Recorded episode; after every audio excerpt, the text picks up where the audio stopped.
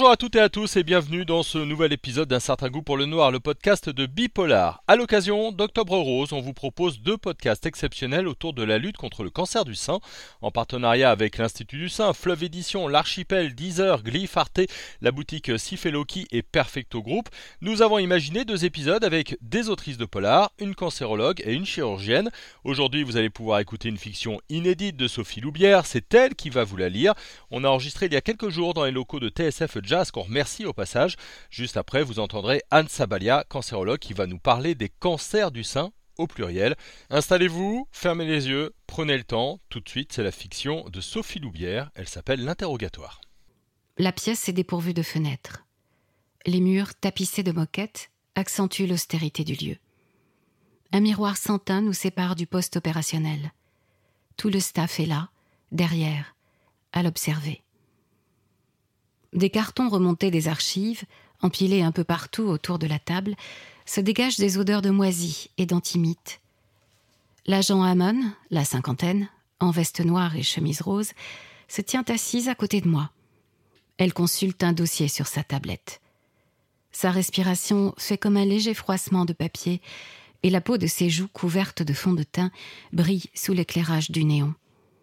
Elle achève sa lecture d'un claquement de langue, puis enclenche l'appareil enregistreur intégré à la table.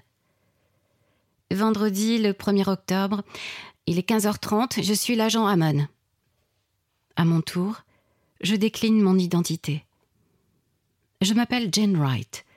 J'ai 30 ans, la peau terne et la coupe de cheveux d'Angela Merkel. Adossée à mon fauteuil, immobile comme une statue de cire, je ne quitte pas des yeux celui qui nous fait face. J'ai été informé tôt ce matin par texto que ma présence était requise, rapport à une affaire dont je me suis occupée, mettant en cause le prévenu. Je n'ai pas l'expérience de l'agent Hamon, mais je sais parfaitement que rabâcher les preuves à charge et forcer le suspect à admettre ses crimes ne permettra pas d'identifier la source du mal, celle qui est en lui, et qui répand son poison dans le monde, détruit tout ce qu'il touche. Rien que son nom me donne la nausée. Je bois une gorgée de café et avale discrètement un cachet. Voulez-vous décliner votre identité, s'il vous plaît? Un grognement nous parvient de l'autre côté de la table. Je m'attendais à voir quelque chose d'effrayant, un monstre, une bête de conte pour enfants, avec de longs bras qui s'agitent et des pinces à la place des mains. Mais ce que j'ai face à moi est tout recroquevillé sur son siège. Pouvez-vous parler plus fort, s'il vous plaît? Je suis John Carquinos.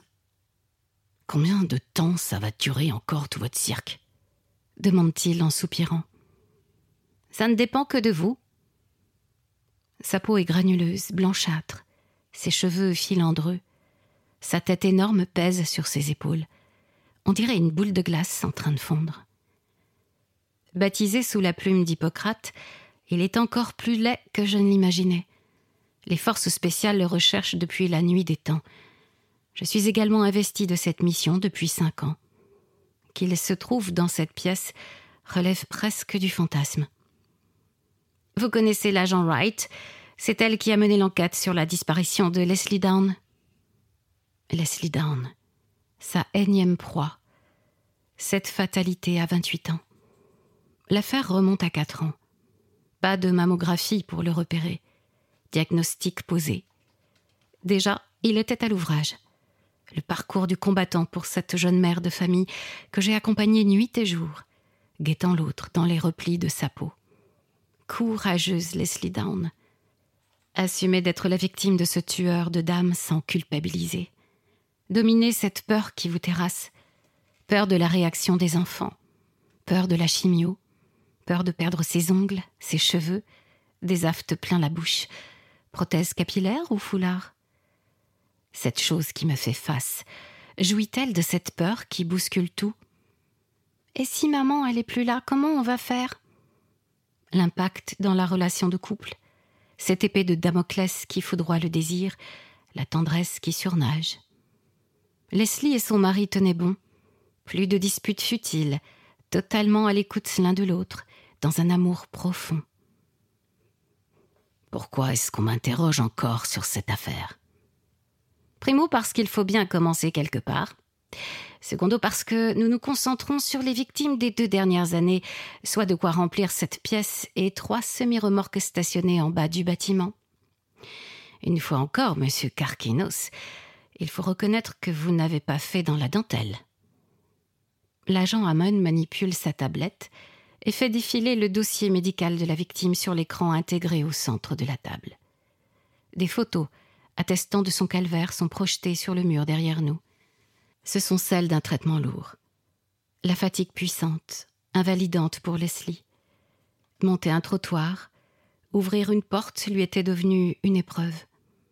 Les mains et les pieds qui brûlent, la perte du goût, la perte du toucher, des maux de cœur, les terreurs nocturnes des enfants, la bête qui dévore tout, chirurgie, curage, ablation du sein, le combat de trop. Carquinos ne prend même pas la peine de regarder les photos. Celle qui montre le corps de Leslie Down allongé sur le lit, comme une enveloppe oubliée sur un coin de table, vide de toute conscience, je voudrais la lui fourrer dans la gorge.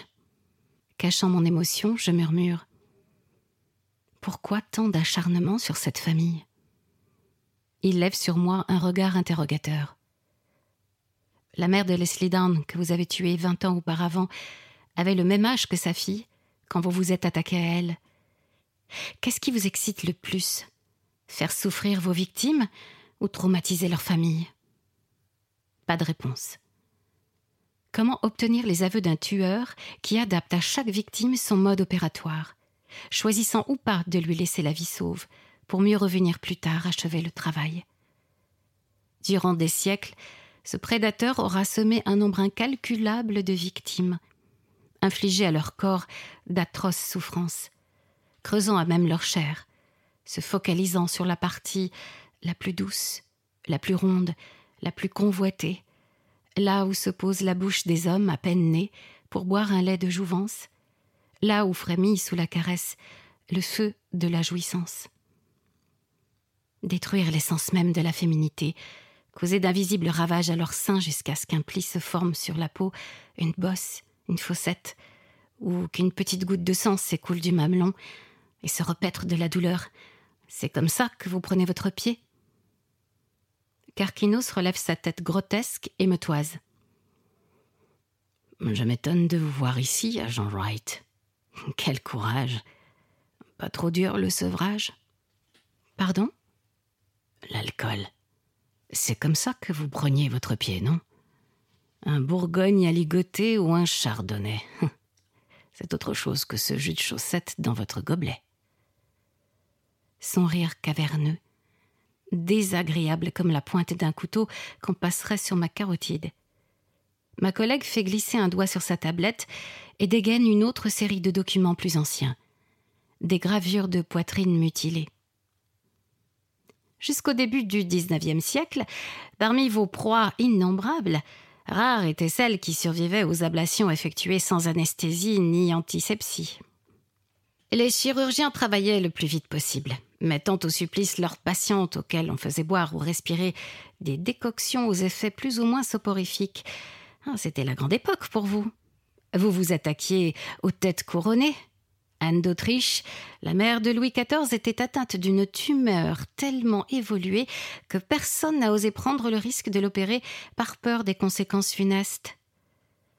Carquinos caresse la table du revers de la main comme pour en chasser la poussière. Son calvaire aura été à la hauteur de son règne. Lâche-t-il. L'agent Hamon ajuste une paire de lunettes à son nez avant de tapoter l'écran de la tablette. Rudolf Virchow, ça vous dit quelque chose? Non.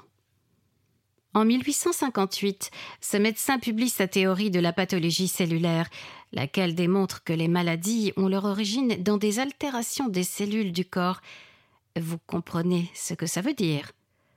Je devance sa réponse. Il vient d'établir votre profil. Carquinos tapote le rebord de la table, contrarié. Ce maudit prussien hygiéniste. Il aurait mieux fait de s'en tenir au drainage des égouts. La question que l'on s'est longtemps posée à votre sujet est pourquoi vous faisiez tant de victimes? Poursuit l'agent Hamon. La réponse est simple. Parce qu'on arrivait toujours trop tard sur la scène de crime. Le mal que vous aviez répandu en elle à leur insu, nous ne pouvions le réparer. Mais avec ce profil que nous avons enrichi par de nombreux témoignages, grâce aux observations effectuées à Berlin dès 1913 avec l'invention de la mammographie, nous savions précisément à quoi nous attendre et comment vous débusquer. Et c'est ce que nous avons fait depuis le début des années 70. La tête de Carquinos s'affaisse légèrement sur ses épaules. Il grogne, les dents serrées.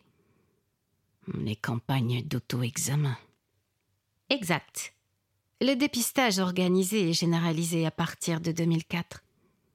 Aujourd'hui, les tumeurs dépistées mesurent en moyenne un centimètre et demi contre plus de 3 cm dans les années 60 avec bien sûr un taux de guérison plus important.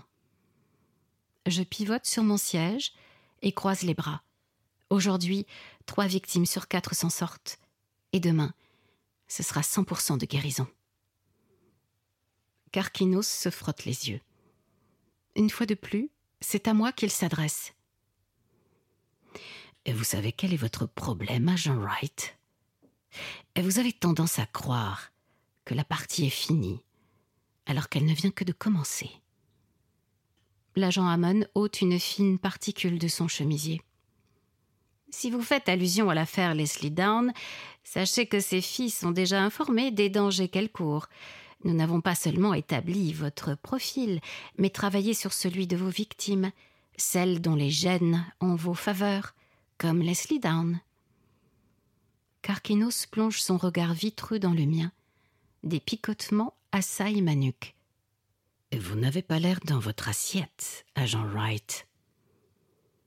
Vous êtes là aujourd'hui parce que nous avons mis en place toutes ces stratégies pour anticiper vos crimes, poursuit ma collègue. Que vous parveniez une fois encore à nous échapper n'a plus d'importance. Nous avons ajouté un verrou aux portes, et vous n'avez pas la clé. Vous êtes fini, Carquinos. Un fou rire secoue le petit être malingre devant nous. Quel pitoyable numéro. Un verrou. C'est tout ce que vous avez trouvé. Agent Hamon, à quand remonte votre dernière mammo de contrôle? Ma collègue se raidit. Cette question n'est pas recevable dans le cadre de notre enquête. Au mois de décembre l'année dernière, n'est-ce pas? Et le radiologue n'a rien décelé. Aucune petite tache visible sur les radios, je parie. Pas d'opacité tumorale derrière le mamelon gauche. Quel dommage. Il faut croire que j'ai un passe-partout. L'agent Hamon, figé sur son siège, inspire profondément avant de vérifier quelque chose sur son smartphone. Le prévenu se lève. Monsieur Carquinos, veuillez vous rasseoir, dit-elle sans quitter l'écran de téléphone de ses yeux. Il fait trois pas en direction du miroir sans teint. Agent Wright, est-ce que vos collègues sont au courant de notre euh, petite affaire? Je vous ai demandé de vous asseoir. Il toque doucement contre la paroi. Savez-vous où elle était ces derniers mois? Pas en voyage à l'étranger, non? Ça, c'est ce qu'elle vous a fait croire. À cette seconde, je cherche un souvenir auquel m'accrocher. Quelque chose d'agréable, comme la tiédeur du banc dans le parc de la clinique, écoutant le vent converser avec les oiseaux dans les feuillages. Mais c'est un rêve horrible, un cauchemar effrayant dans lequel je me replonge et où Carquinos joue hardiment son rôle. Allez, Jane, dites-leur pourquoi vous portez cette perruque ridicule. Mes poumons emprisonnent mon souffle, comme si je courais à perdre haleine la lumière de la pièce blanchie, ou bien est-ce moi qui perds pied, ravagé par la nausée qui n'a de cesse de croître? Ça ne va pas, Jean Wright? Je ne sais pas très bien si je me retiens de vomir ou de lui sauter à la gorge. Excusez-moi. Je quitte la pièce et me précipite vers les toilettes, au fond du couloir. Ça va mieux? L'agent Hammond, qui m'attendait dans le couloir avec trois autres collègues, vient vers moi. Elle a suspendu l'interrogatoire. Le sang dans mes veines bat la migraine. Ça va, oui. Vous auriez dû nous informer de votre état de santé. Je pensais tenir le coup. Comment vous vous en sortez? La vibration stridente du smartphone de l'agent Hammond devance ma réponse. Elle prend connaissance d'un message. Bon Dieu, frissonne-t-elle. Quelle ordure. Il semble bien que je sois sa prochaine victime. Elle se redresse, puis lâche de ce ton imperturbable qu'elle affecte depuis le début de l'interrogatoire. On n'échappe pas à son sort. Mais personne ne nous ôtera le droit de nous battre. Allez, Jane. On y retourne? On y retourne. Sophie, on, vient d'entendre ton texte. Euh, est-ce que tu peux nous dire comment tu l'as imaginé, cette euh, séquence? Euh, tout de suite, quand on m'a approché pour ce projet et qu'on m'a dit l'idée, c'est d'écrire un polar avec dans la posture du tueur le cancer, j'ai tout de suite eu ce dispositif sous les yeux qui est l'interrogatoire je trouvais ça euh, très intéressant de, le cuisiner, en fait, de l'avoir euh, en face de moi. Et, l'idée d'avoir deux femmes en face euh, de ce, tueur, deux femmes qui, toutes les deux, finalement, on va s'en apercevoir, sont elles-mêmes concernées, sont elles-mêmes déjà des victimes passées ou futures. je trouvais que ça faisait un, voilà, un, plot intéressant à développer, et surtout sur la durée qui est assez, assez courte il fallait que ce soit dense, il fallait, il fallait quand même surprendre un peu les, auditeurs. Et puis, euh, le fait de, l'incarner comme euh, c'est une fiction à une voix, donc il y a très peu de dialogue avec la voix du, cancer parce que j'aurais bien aimé avoir euh, en casting voix je sais pas, la voix d'un comédien qui, qui, fait des voix sur le, Seigneur des Anneaux, mais voilà. Donc et puis c'est assez rigolo à faire aussi quelque part la grosse voix. oui, complètement. John Carquinos, il est à la fois incarné et désincarné, c'est-à-dire qu'il parle, il agit, mais il n'a pas de remords, il n'a pas de regrets, il, n'exprime exprime pas de sentiments euh, du tout. C'est comme ça que tu voulais le, voir hein? C'est comme ça qu'en général on présente les tueurs en série. Effectivement, ce sont des, euh, des sociopathes, hein, des personnes qui n'ont absolument aucune empathie pour autrui. Euh, et de mon point de vue, le cancer, euh, s'il devait être incarné, il serait incarné évidemment par un sociopathe. Quelqu'un qui est là pour faire son, son travail de bourreau, qui, qui n'a absolument aucune empathie et qui tire bénéfice de, de son œuvre, on va dire. Donc, sauf que son œuvre n'est pas artistique, mais dévastatrice. Ouais, c'est vrai que là, il, il donne pas de raison. On n'arrête pas de lui demander pourquoi. Euh, Mais c'est comme ça. C'est, il est né comme ça. il est arrivé comme ça euh, depuis la nuit des temps, hein, puisque ça remonte euh, justement à l'époque d'Hippocrate, hein, qui a été le, le premier à, le, à trouver ce nom, donc Archinos, qui veut dire cancer en grec. Ouais, c'est une façon aussi de lui donner un nom un peu inquiétant à la James Bond. Hum. Tu, montres bien à la fois, euh, alors il y a le côté dramatique du cancer et en même temps qui touche euh, une partie qui est dédiée euh, au plaisir et à l'allaitement des, des, petits. Tu montres bien le bouleversement du corps. pour, pour le coup, tu voulais vraiment insister là-dessus? Oui, parce qu'on est, on est sur le cancer du sein, donc il fallait se focaliser sur, sur cette partie de l'anatomie féminine, sachant que je n'ai pas abordé les 1% des hommes qui ont des cancers du sein. Donc mmh. effectivement, il y a aussi des hommes euh, auquel on est obligé de, retirer euh, euh, le sein.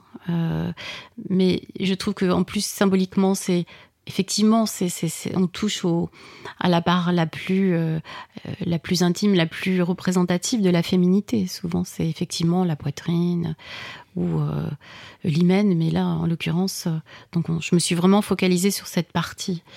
Euh, et j'essayais de transmettre effectivement tout ce que, tout ce que moi le, le sein m'évoque euh, en tant que femme, en tant que mère.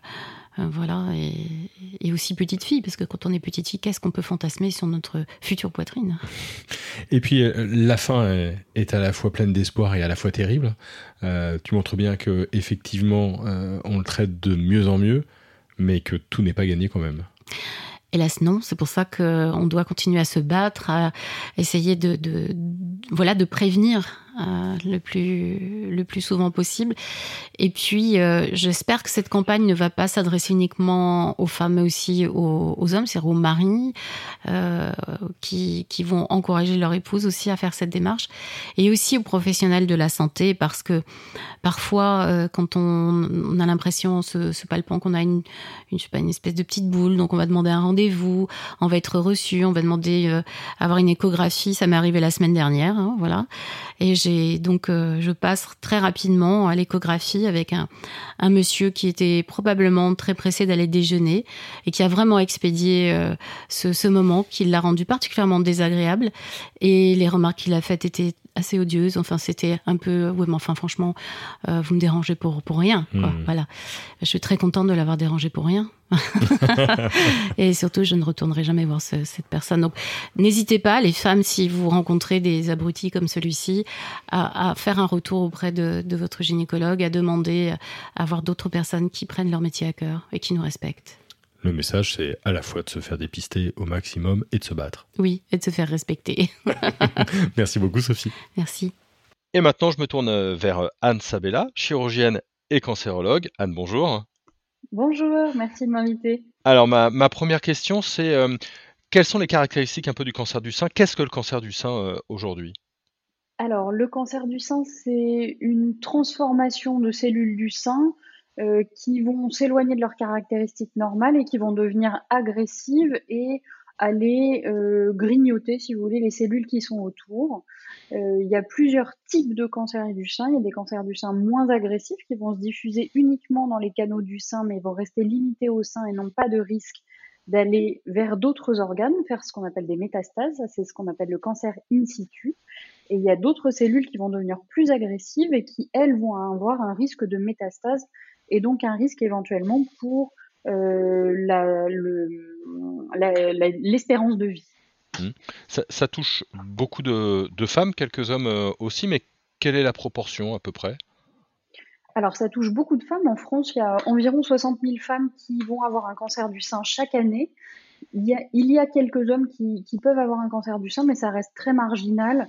Euh, c'est environ 2% des cancers du sein c'est surtout des, hommes euh, qui vont être porteurs de mutations prédisposant au cancer du sein, notamment BRCA1, BRCA2, et qui sont souvent dans des familles euh, dans lesquelles il y a de nombreux cancers du sein. Vous, touchez un point important, euh, c'est-à-dire qu'il y a des prédispositions génétiques pour avoir ce cancer? Tout à fait. Alors, le, ça n'est pas le cas le plus fréquent. Euh, il y a euh, moins de 10% des cas de cancer du sein qui ont une origine ou en tout cas une prédisposition génétique à ce cancer du sein. Et dans la population générale, les mutations principales euh, engendrant un surrisque de cancer du sein, qui sont BRCA1 et BRCA2, sont très très peu fréquentes. C'est moins de 2% de la population générale. Néanmoins, chez ces patientes porteuses de mutations, il faut savoir que le risque de développer un cancer au cours de la vie va être extrêmement important. En fonction des mutations, ça peut aller de 40 à 70% de risque d'avoir un jour un cancer du sein. Donc il faut vraiment faire attention si on en a eu euh, euh, dans, sa famille, j'imagine. Est-ce qu'il y a d'autres causes euh, du, cancer du sein, est-ce qu'on sait, ou est-ce que c'est simplement un terrain génétique? Alors, le terrain génétique va compter pour une petite part, mais le cancer du sein, à part chez ces femmes porteuses de mutations ou ayant une histoire familiale euh, extrêmement riche en cancer du sein, dans lequel il y a énormément de cancer du sein, euh, dans la population un peu plus générale, il y a certains facteurs de risque, les plus connus étant euh, le tabagisme, ça on n'en parle pas assez, mais effectivement le tabagisme augmente le risque de cancer, l'alcool, dès un verre d'alcool par jour, on augmente son risque d'avoir un jour un cancer du sein. Il y a également le surpoids euh, après la ménopause. Et ensuite, il y a d'autres facteurs hormonaux sur lesquels on ne peut pas tellement jouer, mais qui sont le fait euh, d'avoir ses règles très jeunes, d'être ménopausé très tard, d'avoir un enfant, l'âge de la première grossesse assez tardif, et de ne pas allaiter son enfant. Ça, c'est des facteurs sur lesquels on ne peut pas tellement jouer, mais qui impactent le risque de cancer du sein. D'accord. Pour parler dépistage, euh, mhm. avant, avant de parler euh, traitement, euh, qu'est-ce qu'il faut faire pour, pour se dépister? Comment, comment est-ce qu'on peut faire attention et, surveiller? Alors, pour le dépistage, pour la population générale, c'est-à-dire celle n'ayant pas de risque important au niveau familial, le dépistage va reposer sur deux choses. La première, c'est un examen clinique, soit par son gynécologue, soit par son médecin traitant, soit même par euh, un autre professionnel de santé, par exemple une sage-femme, qui va examiner les seins une fois par an à partir de l'âge de 25 ans. Donc ça, c'est l'examen vraiment clinique. La deuxième chose, ça va être un examen radiologique qui va être une mammographie faite tous les deux ans à partir de l'âge de 50 ans en France, de 50 ans, euh, enfin à partir de l'âge de 50 ans, chez certaines femmes, notamment s'il y a au moins un antécédent de cancer du sein dans la famille, on n'hésitera pas à descendre cet âge de dépistage et à commencer les mammographies dès l'âge de 40 ans. Mais ça, c'est vraiment à discuter avec son médecin. Si jamais dans votre famille il y a de nombreux cas de cancer du sein, il ne faut pas hésiter à en parler effectivement avec son médecin traitant ou son gynécologue pour euh, discuter d'un éventuel euh, dépistage euh, de mutation auprès d'un généticien et à ce moment-là d'adapter la surveillance parce que dans ces cas-là, on met en place des IRM dès un âge beaucoup plus jeune que le, pour la population générale. J'ai des petites douleurs, j'ai peut-être une, petite boule. À partir de quel moment je m'inquiète et je vais consulter? Tout de suite ou il y a des choses plus fortes que d'autres? Alors, il y a des signes d'alerte importants. La douleur, c'est assez peu fréquemment associé au cancer du sein. Si vous avez des douleurs de façon euh, un petit peu chronique au moment des règles ou juste avant les règles, ça c'est pas forcément un facteur d'inquiétude particulier, mais parlez-en quand même avec votre gynécologue. Ce qui doit faire alerter, c'est une déformation euh, plus ou moins brutale du sein. Si vous voyez une modification de l'aspect d'un des deux seins, l'apparition d'une rougeur au niveau de la peau du sein, L'apparition d'une masse au niveau du sein, donc ça, il ne faut pas hésiter. Si vous sentez une masse qui apparaît dans un sein ou dans un autre, il faut consulter rapidement. Au-delà du sein, également une masse qui apparaît sous le bras, au niveau de l'aisselle. Dans ce cas-là, il faut consulter aussi. Et si jamais il y a un écoulement sanglant au niveau du mamelon ou quoi que ce soit de suspect, vous n'hésitez pas, vous allez consulter. Il vaut mieux aller consulter euh, et euh, être rassuré en disant qu'il n'y a absolument rien et que tout va bien, euh, plutôt que de passer à côté de quelque chose. Alors, j'ai été consulté. Malheureusement, j'ai un, cancer ou un début de, cancer. quelles vont être un petit peu les grandes lignes du, du médical ensuite? Alors déjà, euh, après la première consultation avec le premier médecin, euh, la, première étape, ça va être de faire des examens radiologiques, donc une mammographie, une échographie si ça n'a pas déjà été fait. Euh, et le, radiologue va procéder à une biopsie au niveau de la masse. Cette biopsie va nous confirmer le diagnostic de cancer du sein et surtout avoir une carte d'identité exacte du cancer du sein, puisqu'il y a plusieurs types différents de cancer du sein et le traitement va être adapté un petit peu en fonction de ce type et de cette carte d'identité. Euh, ensuite, avec ces résultats-là, on va voir son chirurgien, enfin le, votre gynécologue, votre médecin traitant va vous adresser vers un chirurgien cancérologue ou en tout cas un chirurgien spécialiste du cancer du sein, qui va faire le point en fonction de la taille de la lésion, de euh, la suspicion ou non d'avoir une atteinte à distance euh, en fonction de la carte d'identité de ce cancer. On peut faire d'autres examens pour vérifier qu'il n'y a pas de, pas de lésion à distance. En fonction de la carte d'identité et donc de la taille de la lésion, on va décider de la stratégie. En général, la première étape reste quand même chirurgicale, va consister à enlever le cancer au niveau du sein, et si jamais c'était un cancer infiltrant, d'aller enlever également les premiers ganglions au niveau de l'aisselle, s'assurer que le cancer ne soit pas parti du sein pour aller au niveau de ces ganglions. Si jamais on a une atteinte déjà connue au niveau des ganglions, dans ce cas-là, on fait une chirurgie un petit peu plus large au niveau de l'aisselle qu'on va appeler un curage axillaire. Et maintenant, il y a de plus en plus des stratégies un petit peu différentes, c'est-à-dire qu'on ne commence plus toujours par la chirurgie, mais dans certains cas de figure, en cas de cancer particulièrement agressif ou ayant une carte d'identité particulière, on peut être amené à commencer d'abord par une chimiothérapie qui va avoir deux avantages. Le premier, c'est éventuellement de réduire la taille de la tumeur et donc de faciliter la chirurgie. Et ça va avoir un deuxième intérêt qui est très important aussi, ça va être d'évaluer la sensibilité de cette tumeur à la chimiothérapie pour éventuellement proposer ensuite d'autres traitements euh, pour euh, avoir les, chances optimales de guérison vis-à-vis de ce cancer du sein. Les autres armes thérapeutiques, euh, au-delà de la chirurgie, de la chimiothérapie, donc la chimiothérapie, elle peut être faite soit avant la chirurgie, soit après la chirurgie. Et ça, c'est on s'adapte en fonction des caractéristiques définitives au niveau de la pièce opératoire. Et il peut y avoir deux autres types de traitements qui sont la radiothérapie euh, et euh, les thérapeutiques un peu plus générales qui ne sont pas la chimiothérapie, donc l'hormonothérapie, ce qu'on appelle les thérapies ciblées qui prennent de plus en plus de place, notamment euh, avec les traitements, ce qu'on appelle anti-HER2, qui sont contre un, type spécifique de cancer du sein qui est assez rare, qui est environ 15% des cancers du sein, mais qui est très très efficace dans ce cadre-là.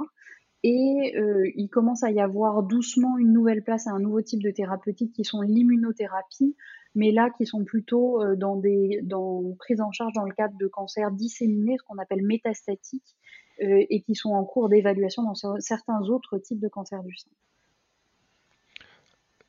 Ça, avait été figé, pardon. Euh, on, on, parle traitement, euh, ça mhm. veut dire qu'on en guérit. Quels sont un petit peu, euh, en termes de guérison, les, les pourcentages? J'imagine que plus c'est pris tôt, évidemment, et plus on a de chances de s'en sortir sans souci. où on en est de ce côté-là? Alors exactement, le, les, les chances de guérison, ça reste un cancer qui se guérit très bien, mais effectivement qui se guérit très bien quand il est pris en charge très tôt. C'est-à-dire que sur des lésions euh, de toute petite taille, euh, prise, prise, euh, enfin retrouvée lors du dépistage ou vraiment très précocement, c'est-à-dire moins de 2 cm sans atteinte au niveau des ganglions, on est sur des pourcentages de guérison extrêmement élevés, de l'ordre de 95%. Sinon, sur l'ensemble des cancers du sein, là, ça va vraiment dépendre de plein de facteurs, notamment de la taille de la lésion en général et de son agressivité. Et ça, c'est vraiment une évaluation plus individuelle. Il a une particularité, ou ils ont une particularité, ces différents types de cancers du sein par rapport à d'autres cancers qu'on peut, euh, qu'on peut avoir, ou est-ce que c'est exactement la même chose qu'un qu'un autre type de cancer? Non, chaque, chaque cancer, chaque localisation va avoir euh, des caractéristiques particulières, euh, des traitements particuliers et des pronostics différents. D'accord, ok. Eh ben merci beaucoup, en tout cas. Ben, je vous en prie. Vous venez d'écouter le premier épisode, Le Rose et le Noir, notre opération à l'occasion d'Octobre Rose et de la campagne de sensibilisation au dépistage du cancer du sein. Dans quelques jours, vous pourrez écouter le deuxième épisode, cette fois avec Christelle Duchamp et un texte vraiment magnifique, mais aussi une interview d'Isabelle Sarfati, chirurgienne spécialisée dans la chirurgie des seins. On parlera avec elle notamment de reconstruction. Rendez-vous la semaine prochaine avec un certain goût pour le noir.